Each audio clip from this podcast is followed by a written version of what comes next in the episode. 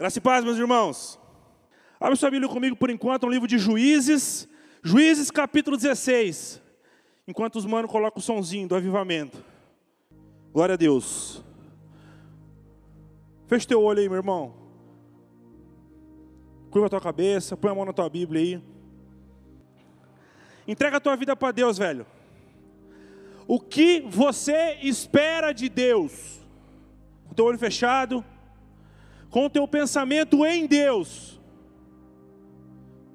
Em Deus. Coloque-se agora na presença dEle. E, cara, o que você espera dEle?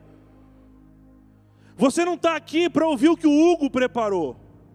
Você não veio aqui para cantar o que os manos cantaram aqui, o que o Gui e a Andressa falaram, só para repetir. Nós viemos aqui para estar na presença de Deus, e eu quero saber o que você espera dele. Você está diante daquele que pode mudar a tua vida, daquele que pode te proteger amanhã de um problema que você nem sabe que você vai enfrentar. E a minha pergunta é: o que você espera desse Deus?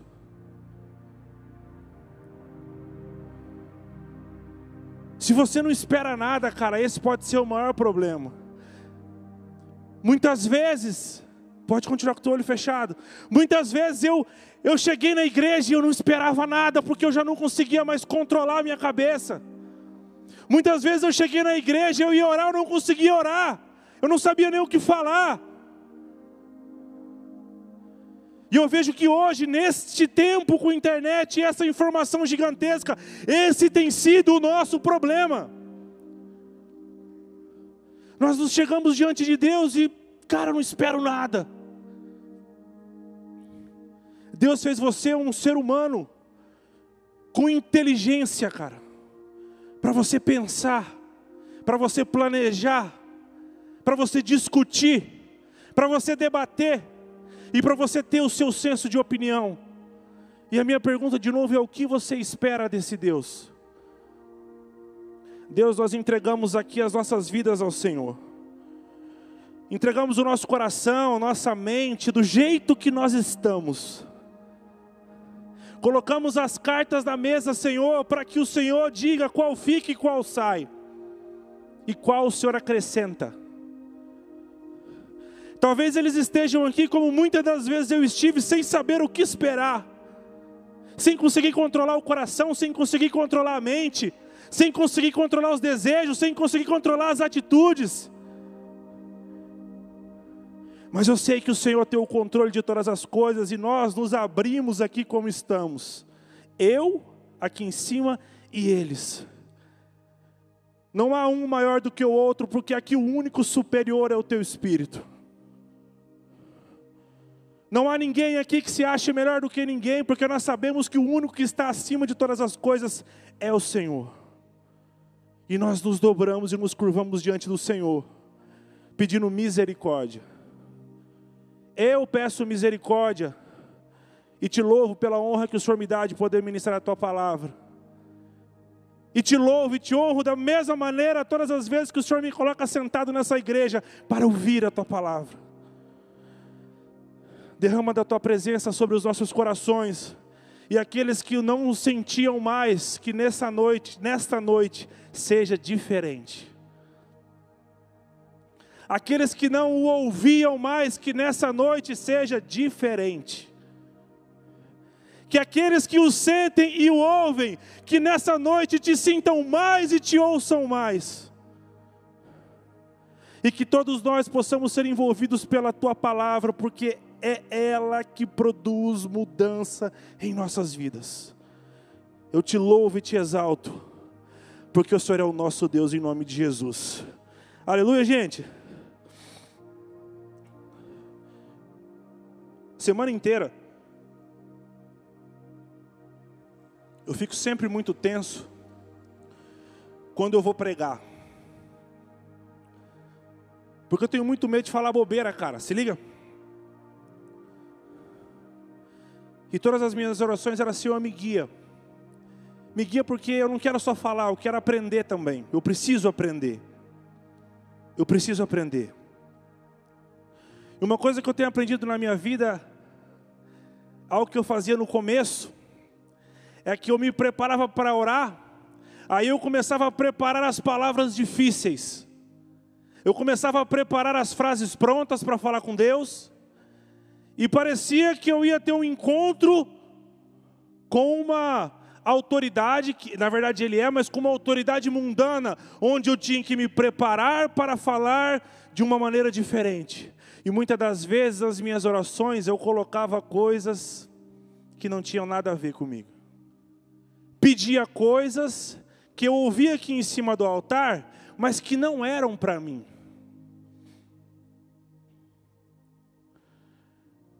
E sempre esquecendo que na minha oração, o que eu sempre tenho que fazer é simplesmente colocar as cartas da mesa para Deus de quem eu realmente sou. E não me fazer como uma pessoa diferente diante dele. Já viu gente que fala embaixo de um jeito e pega o microfone muda até o tom da voz? Muda o sotaque. Eu jogo Free Fire. Aí tem o Nobru, tá ligado? Não sei se vocês já perceberam, os guri que jogam. Ele na live é de um jeito, é quando ele está apresentando o programa, o cara, a voz engrossa, o sotaque sai, falou, o cara que é, da, é, é diferente. E muitas das vezes diante de Deus eu fui assim. Muitas das vezes eu fui diante de Deus alguém que não era para eu ser. E esqueci de ser quem eu sou de verdade. E aí é que está o meu problema. E aí talvez é que esteja o teu problema. Porque quando nós vamos para a presença de Deus, que é o único lugar aonde nós temos segurança em contar todas as coisas, sabendo que dali nada vai vazar, não serei acusado, não serei humilhado, não vão rir de mim. Quando eu chego nessa presença em que eu tenho que ser sincero, eu quero ser outra pessoa. E está aí talvez porque a gente demore tanto tempo para mudar a nossa vida. Porque se eu chego contando uma coisa para ele que não é, ele não é trouxa. Ele é Deus. Ele sabe. Então eu tive que aprender a lidar com os meus problemas e ter coragem de assumi-los diante de Deus. Você tem coragem de assumir os seus problemas diante de Deus? A real, a real mesmo assim, de você chegar na oração e você dizer realmente quem você é para Deus. Eu sempre uso exemplos corriqueiros aqui que acontece no mundo. Problemas sexuais, pornografia, orgulho, mentiras, querer ser algo que você não é? Será que você tem coragem de chegar diante de Deus e assumir realmente os seus problemas? Falar, Deus, eu vejo pornografia o dia inteiro no meu celular e eu não aguento mais isso, mas eu também não consigo me livrar disso. Será que você tem coragem? Falar, Deus, eu minto toda hora, quando, quando me vejo falando com alguém, eu já estou mentindo. Será que você tem coragem de chegar diante de Deus e assumir? Porque é fácil a gente apontar as pessoas. É fácil olhar para o Gabs e falar o defeito dele. É fácil olhar para o Henrique e apontar o defeito dele. Agora é difícil o Gabriel apontar o meu defeito na minha cara e, e eu falar, não, eu sou isso mesmo. Eu sou. É difícil aceitar, mas eu sou. Então, quando nós chegamos na presença de Deus, o que nós precisamos fazer é ser quem a gente é, cara. Eu vou falar sobre Sansão hoje. Quem conhece Sansão das historinhas? Real, quem já ouviu falar Sansão?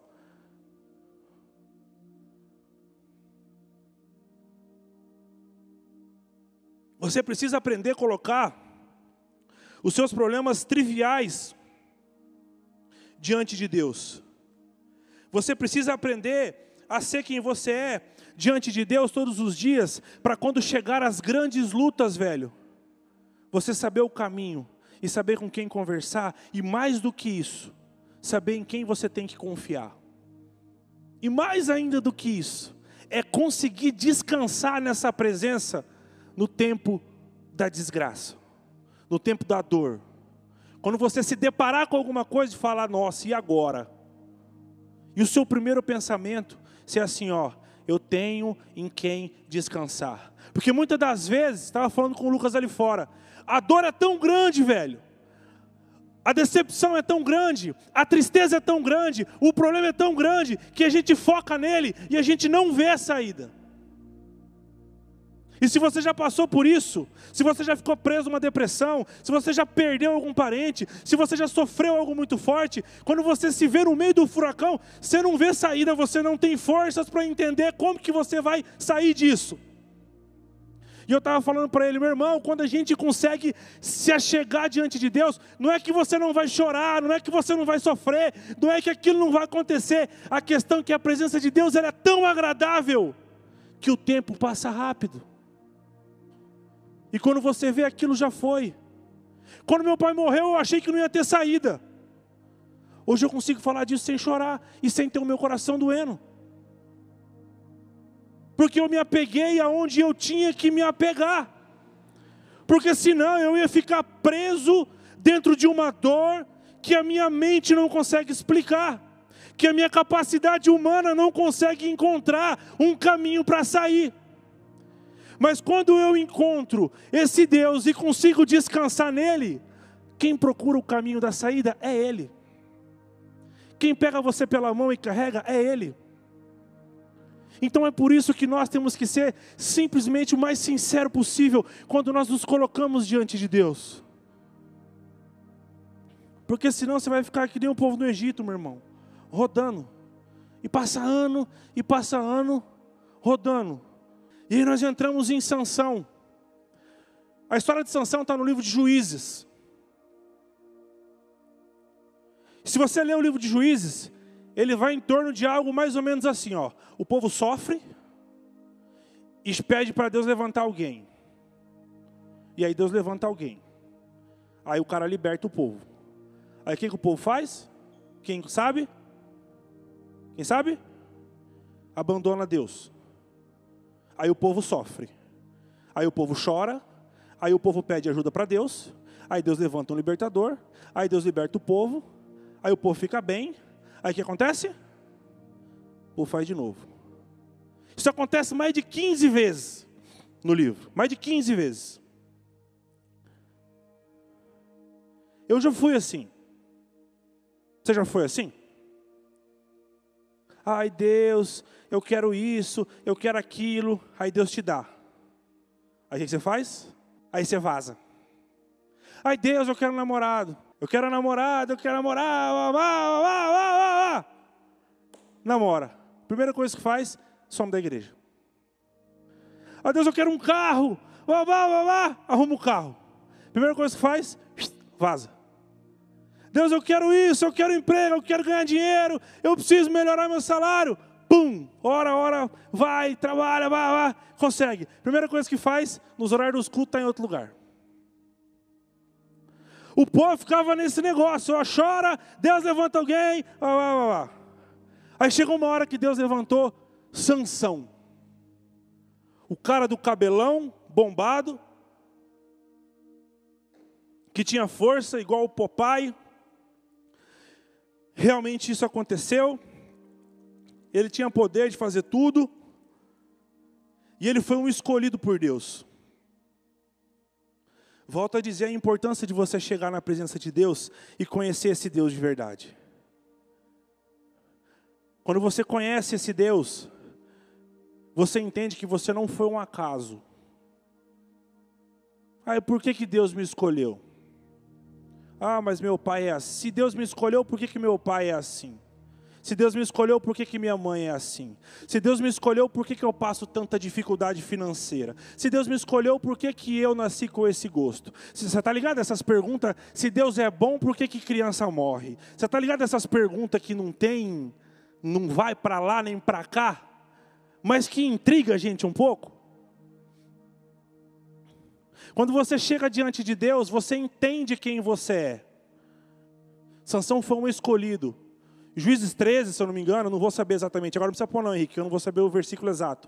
Ele mostra que desde o ventre da mãe dele, esse cara foi escolhido para uma missão. E aquilo que Deus tinha dado para ele, naquele momento, serviria para defender o povo de Deus. Serviria para aquele momento, para aquele lugar onde ele vivia, para aquela população onde ele vivia. E por mais que você ainda não tenha entendido qual é verdadeiramente o seu propósito, você também, como Sansão, foi escolhido, e assim como ele, você também, como Sansão, tem um propósito para que nesse tempo, algo que Deus te deu, sirva para abençoar outras pessoas. E você precisa entender isso. Seja no treino da transmissão, seja lá no marketing, seja nesse negócio aqui, seja as meninas na dança, Seja você pregando aqui, seja no evangelismo lá fora, seja você administrando com o Marcelo, com o Lu, enfim. Não é um acaso. Você não foi cuspido, você não foi do nada. Não importa qual seja o seu histórico, existe algo em você que foi feito por Ele. E quanto mais cedo, nessa idade que vocês estão, vocês entenderem esse propósito, melhor será a vida de vocês. Porque senão vocês vão se divertir com qualquer coisa. Vocês vão desviar a cabeça de vocês com qualquer coisa, assim como Sansão fez e a gente vai ver. Você sabe para que você foi chamado? Responde na sua mente essa pergunta. Real, calcula aí, um segundo, dez segundinhos, vou dar para você pensar. Você sabe por que, que Deus te chamou? Tem três respostas que você pode dar para mim: sim, não, e sim, mas eu não estou fazendo nada. Você sabe? Você precisa incansavelmente descobrir qual é o teu propósito de vida. Para que você, alguém falou isso, não sei quem falou, alguém, um pensador falou isso aí. Que você precisa descobrir o seu propósito e depois que você descobrir ele, você gaste toda a sua finança, seu intelecto, a sua força bruta física, tudo que tiver em você para que esse propósito aconteça. Porque senão você vai viver uma vida vazia, tampando os seus buracos com qualquer coisa que aparece por aí e vivendo em uma onda, onde hoje eu estou feliz, amanhã eu não estou, hoje eu estou feliz, amanhã eu não estou, hoje eu gosto de loira, amanhã eu gosto de morena, amanhã eu gosto de ruiva, amanhã eu gosto de homem, amanhã eu gosto de outra coisa, ah, você está ligado? O que vier, qualquer vento que bater te leva para qualquer lugar. Mas quando você encontra esse propósito e você entende que você foi escolhido, não é qualquer coisa que mexe com você, porque existe algo superior que te esclareceu o motivo pelo qual você está aqui na terra. E isso precisa ser entendido nessa idade. E isso precisa ser levado em consideração. Porque senão você vai desviar o teu caminho. E quando você desviar esse teu caminho, meu irmão, e a tristeza bater na tua porta, você vai falar: Meu Deus do céu, eu estou vivendo isso hoje por causa daquilo que eu fiz. Às vezes você vai chegar numa tristeza tão profunda e você vai falar: Meu Deus do céu, eu troquei a minha alegria e o meu propósito por causa de um sexo fora do casamento ou de uma vida depravada e hoje eu estou aqui. Olha a desgraça que eu estou vivendo só porque eu podia, eu podia ter dado um não lá atrás. Eu podia ter falado não, não quero. Eu podia ter falado não, eu quero, mas eu não vou. Como muitas vezes eu fiz, namorando com a Jaqueline. Você fica com vontade de fazer coisa errada. Sabe o que você faz? Você vai embora para casa, velho. Você liga para o pastor Júlio. Pastor, estou passando mal. Pastor, quero fazer bobeira. Conta para um amigo, cara, vamos tomar um tereré, vamos fazer alguma coisa, senão eu vou fazer alguma coisa errada. Teve uma hora do casamento, eu e a Jaque, que a gente não se beijava mais. Porque senão nós ia fazer caquinha. Mas a gente entendeu que não dava para ficar mais sozinhos. A gente entendeu e nós preferimos dizer não a entregar tudo aquilo que estávamos planejando de bandeja para o diabo. Na minha profissão, várias vezes tive oportunidade também de fazer coisas que me deixariam financeiramente muito bem, muito bem, muito bem. Mas eu preferi dizer não e ficar da maneira como eu estava, a trocar a integridade que Deus me deu e entregar de bandeja para o diabo aquilo que Deus me entregou. E vocês têm que fazer a mesma coisa. Exatamente a mesma coisa. Quando o diabo bater com uma proposta sensacional, porque ele não vai aparecer da maneira que ele é, porque se o diabo aparecer da maneira que ele é, vocês vão correr de medo. Mas ele vai aparecer da maneira que você gosta. Quando Jesus estava lá de jejum, tá torando, tal, tal, tal, a Bíblia fala que quando ele teve fome, Satanás apareceu oferecendo para ele o que para ele naquele momento seria é, seria interessante. O cara deu fome, o cara ofereceu comida. Você está ligado? Quando bater a vontade de fazer o um negócio, vai vir a oferta. Mas cabe a você dizer sim ou dizer não. E você não pode fazer a morte de Jesus Cristo ter sido em vão. Você sempre vai ter que dizer não, cara, para as ofertas do mundo, e sempre vai ter que dizer sim para aquilo que Deus preparou. Por mais que pareça que o não para o mundo vai fazer você perder tanto, e o sim para Deus vai te colocar lá embaixo. Sempre vai ser a melhor escolha. Essa situação aconteceu mais de 15 vezes em juízes. O povo pedindo, conseguindo, abandonando Deus. Pedindo, conseguindo e abandonando Deus. Pedindo, conseguindo, abandonando Deus. E aí veio Sansão. Veio com poder, com força, escolhido, e quando você é escolhido e você se coloca diante de Deus, há sinais para mostrar que você é escolhido. Se você pegar, eu anotei os versículos aqui, ó. Juiz 14, 5, 14, 19, 14, 8, 15, 15, 16, 3. Tudo isso dava indícios de que ele era um cara escolhido. E era provado por Deus que ele tinha sido colocado ali por ele. A Bíblia fala assim, ó, que ele nasceu, ele foi separado e Deus começou a usá-lo no lugar onde ele estava. E a dar indícios que ele era um cara escolhido. Mas nesse tempo ele tinha se colocado no lugar onde Deus queria que ele tivesse sido colocado. Esteja no lugar onde Deus colocou você. Valorize o lugar onde Deus colocou você. Valorize a igreja que você está. Se você não é daqui, valorize a igreja que você é. Valorize a mãe e o pai que você tem. Valorize a casa que você tem. Valorize o aparelho de celular que você tem. Valorize a condição financeira que você tem. Entenda que o que você está passando hoje é uma vontade de Deus, seja ela ativa ou permissiva. E valorize o tempo que você está e louve a Deus por isso. Porque por mais que você seja desgostoso com aquilo que você tem, tem gente pior do que você querendo ter o que você tem e querendo ser o que você é. Ah, eu quero ter, eu quero ter o que o Lucas tem. Às vezes o Lucas quer ter o que eu tenho e eu estou querendo ter o que ele tem. Ou ele já está querendo ter o que o Gabriel tem, o Gabriel quer ter o que o Marcelo tem e fica nesse negócio. Valorize o que Deus te deu. Valorize a força que Deus te deu. Sansão tinha o poder de libertar o povo de todos os filisteus que subjugavam o povo. E Deus separou, falou: esse cara não vai beber, esse cara ia separado, não vai passar navalha no cabelo dele. Ele sabia o poder que ele tinha, ele conhecia. E você sabe o que ele fez? Cagou e andou para aquilo que Deus deu para ele. Ele fez durante um tempo, mas assim como o povo foi e voltou mais de 15 vezes, ele também fez.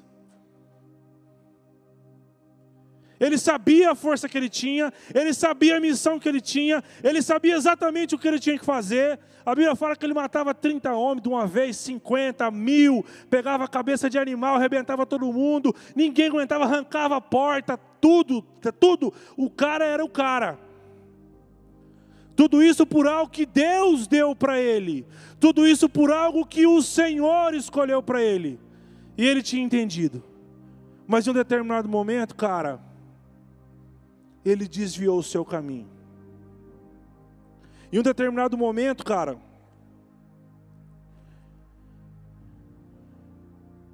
ele decidiu olhar para o lado. Não para o lado que Deus tinha mandado ele olhar, mas para outro lado. E nesse momento, as coisas ruins começaram a acontecer nele. Entenda algo, tudo de bom que há em nós, cara. Tudo de, tudo de bom que existe em nós, cara. Tudo de bom que nós podemos produzir. Tudo isso provém do Espírito de Deus, cara. Se o Espírito de Deus sai da nossa vida, não há mais nada que preste, velho. Você é apenas um corpo aí vivendo. Tudo que há de bom em nós, tudo que nós podemos produzir de bom para as outras pessoas, tudo aquilo que nós podemos fazer de excelente, tudo isso provém do Espírito de Deus em nós. Mas se nós ficarmos nessa vai e volta, vai e volta, e esse Espírito sai, não há mais nada, velho. Nós não podemos mais viver nada de bom, porque não há nada de bom em nós. Já parou para pensar as coisas ruins que você quer fazer? Se deixar aqui, talvez um matava o outro. Isso não é exclusividade aqui, não. Qualquer lugar. Já tinha matado um no trânsito, tinha matado um não sei aonde, já tinha xingado todo mundo. Já parou para pensar o que provém da gente? Nada, velho. Você imagina se o Espírito de Deus vaza dessa terra? A carnificina que vira? A baderna que vira? Então tudo que há em nós é esse espírito, e nós não podemos deixar isso sair de nós. Nós não podemos brincar com essa força que foi dada a Sansão e é dada a nós e trocar isso por nada. A Bíblia diz que ele conheceu Dalila. Certa vez Sansão foi a Gaza, viu ali uma prostituta e passou a noite com ela. Disseram ao povo de Gaza: Sansão está aqui. Então cercaram o local e ficaram à espera dele a noite toda, junto à porta da cidade. Não se moveram a noite inteira, dizendo: Ao amanhecer o mataremos. Eu vi alguns estudos que eu li sobre ele, diz que ele era um devasso. Ele era o cara que pirou o cabeção, pegava todo mundo, metia o louco em tudo, ficou doido do nada. E por que, que o povo queria tanto matar ele? Porque havia evidências que ele era o povo que protegia o povo de Deus. Ele matava todo mundo. O cara, o cara, a Bíblia fala de verdade que ele matou mil caras de uma vez só. Na pancadaria. Então o povo queria matar, mas ninguém conseguia. E sabe por que, que ninguém conseguia tocar nele? O que, que esse cara tinha tão de especial, humanamente falando? Nada. Humanamente falando, nada. Mas ele tinha algo nele que foi colocado por Deus. E aí vai o motivo pelo qual nós temos que entender esse nosso propósito. Porque quando você está nesse propósito, pode se levantar qualquer um contra você. Pode se levantar quem for, pode se levantar mil, dez, cem, um milhão. Enquanto o propósito de Deus estiver ativo na sua vida, ninguém toca em você. Você pode ir na direção do teu sonho e estar tá 100% ligado a Deus. Pode faltar dinheiro, pode faltar tudo, cara, mas se está no propósito, se tem evidências, se foi Deus que falou, as coisas vão acontecer e ponto final. As coisas vão acontecer e ponto final. Mas ele se apaixonou por uma prostituta, virou um devasso com um louco. E sabendo qual era o motivo que Deus dava essa proteção para ele, o diabo começou a colocar na cabeça dele através da Lila para descobrir o que o fazia tão forte e o que o fazia invencível. E Deus tinha falado isso para ele, ele sabia disso. Você sabe de um negócio? O pecado, ele tira suas forças. Você está na igreja, às vezes você aceita Jesus, você acha que você é o Rambo, né, velho? Você acha que você é o cara, que ninguém vai tocar em você. Aí você peca amanhã. Não, eu vou segurar, velho, pelo amor de Deus. Senhor, tem misericórdia. Aí você peca de novo. Aí você peca de novo. Aí você faz de novo. Aí você faz de novo. Aí você faz. Daqui um pouco, meu irmão, você está sem força. Daqui um pouquinho, nem arrependimento você tem mais. Daqui um pouquinho você já começa a questionar: ah, mas por que eu não posso transar? Por que eu não posso fumar maconha? Por que eu não posso beber? Por que eu não posso pegar todo mundo? Mas por que meu pai quer falar assim comigo? Ah, por que eu tenho que estudar? Você está ligado? Você começa a questionar. Você começa a achar que o que o pastor Júlio fala que está errado. Por que o pastor comprou esse som? Por que o pastor não põe piso aqui? Mas está entrando dízimo. Isso aqui não precisava comprar. Você começa a questionar. Por que a palavra foi assim? Por que a Andressa não cantou o hino tal porque esse eu não gosto? Você começa a questionar. O pecado, ele tem o poder de te colocar totalmente longe da presença de Deus. É tipo um vaso, meu irmão. Deus enche, o pecado vai e faz um buraco, começa a sair. O pecado faz outro buraco, começa a sair mais rápido. Ele faz outro buraco, começa a sair mais rápido. E ele vai fazendo buraco, o buraco está com um pouco, você é uma peneira, meu irmão. Não para mais nada aí. Daqui a pouco você é uma peneira que joga, sai tudo. E assim foi com ele. Você vai pegar Juízes 16, você vai ver no versículo 6, no versículo 10, no versículo 13, no versículo 15, a mulher falando: Sansão, por que você é tão forte? Conta para mim. Como que eu posso, como que a gente pode te controlar? E ele imaginando, né? Ele já estava forte, ele falou: ah, vou falar outra coisa. E aí ele falou outra coisa. E aí os filisteus vieram para pegar ele, ele arrebentou tudo e matou os caras. Aí no versículo 10, a Dalila falou: Você me fez de boba, você mentiu para mim, conta para mim. Por que, que você é forte? Conta. Aí ele, já sabendo, né? Contou outra coisa. Aí os filisteus vieram para matar ele, ele arrebentou tudo lá e matou os caras de novo. Aí de novo a mulher falou: Pô, você não me ama, você não me conta a verdade, você não sei o quê, você não sei o quê. E aí esse cara, de tanto fazer errado, ele não aguentou, ele foi lá e falou a verdade. Aí ele foi lá e entregou de precioso na mão do inimigo aquilo que Deus tinha dado para ele. O pecado foi batendo, velho. E as forças foram saindo. E as forças foram saindo. As forças foram saindo. E num determinado momento, esse cara entregou tudo, tudo, era tudo. Que era o segredo que Deus tinha contado para ele, entregou na mão do diabo e falou: "Vai, pode fazer o que você quer agora". E aí a Bíblia fala que ela contou do cabelo, pá, os caras raparam lá, amarraram ele. Quando os caras chegaram para matar ele, depois você lê o versículo 16 inteiro, eu estou parafraseando, tá? A Bíblia diz que ele se lembrou assim, ó. Deus está comigo, eu vou me levantar de novo. E eu vou acabar novamente com os filisteus. E aí ele levantou, foi preso, raparam o seu cabelo, furaram os teus olhos, e aí a parte mais triste que a Bíblia fala, que Sansão não tinha percebido que o espírito já tinha vazado dele. Que a presença de Deus já tinha saído, porque ele mesmo entregou aquilo que ele tinha de bandeja na mão do inimigo. E você está ligado que várias vezes eu converso com um monte de gente, e eu vejo que a gente faz isso, cara, várias vezes no mês, no ano.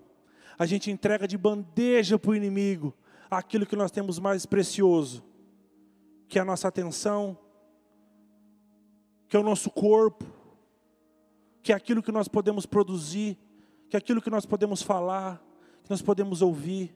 Nós entregamos o nosso ouvido para ouvir fofoca, nós abrimos a nossa boca para falar mal dos outros, nós pegamos o nosso corpo e se deitamos com qualquer um, beijar qualquer um, faz qualquer um. Nós estamos no trabalho, em vez da gente fazer as coisas direitas, a gente não faz. Várias vezes a gente entrega o que nós temos de precioso para o inimigo de bandeja. E você imagina a tristeza dele ao saber que quando ele se levantou, ele tinha percebido que a presença de Deus já não estava mais com ele.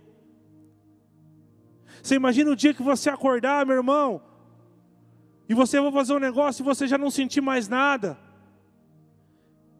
Ele, ele era o cara que liderava, ele era o líder político da época, ele era o cara que controlava, era o cara que foi, foi colocado no mundo para inspirar o povo a voltar-se a Deus. E naquele momento, por tudo aquilo que ele tinha feito de errado, ele já estava com o cabelo rapado, amarrado, furaram os dois olhos dele e colocaram ele numa prisão para empurrar o moinho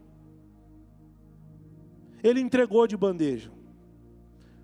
Eu quero que você fique em pé e o Marcelo vem aqui.